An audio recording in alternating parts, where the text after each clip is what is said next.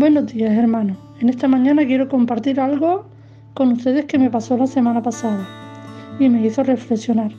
Estaba en mi trabajo limpiando la farola del parking y de repente sentí un pinchazo en la mano.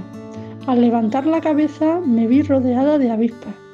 Sin darme cuenta, le había dado un enjambre que había en la farola.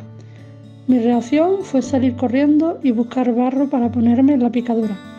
Observé que en otras ocasiones que también me habían picado una abeja, el barro paraba el efecto del veneno y solo quedaba una pequeña marca de la picadura. Pero esta vez se me veía la marca rojiza del veneno, se veía la extensión que, que había alcanzado el veneno de la picadura a lo largo de la mano.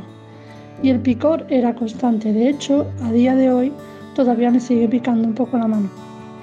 Y en ese momento el Señor me habló y entendí que así es como trabaja Satanás, ¿no? Él aprovecha un momento de descuido, un momento de debilidad para atacarnos porque Él nos conoce y sabe en qué momento tiene que, que venir a tentar nuestra vida.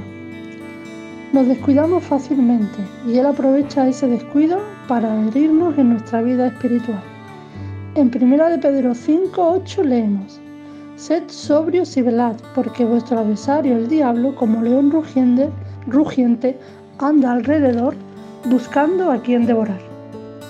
En este versículo nos advierte del peligro que corremos si nos descuidamos en nuestra vida espiritual, porque nuestro adversario siempre está al acecho para atacarnos y sacarnos del plan de Dios en nuestra vida.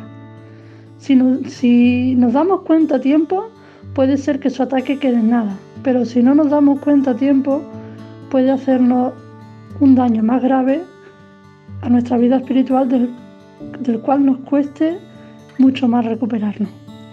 Bendiciones para este día.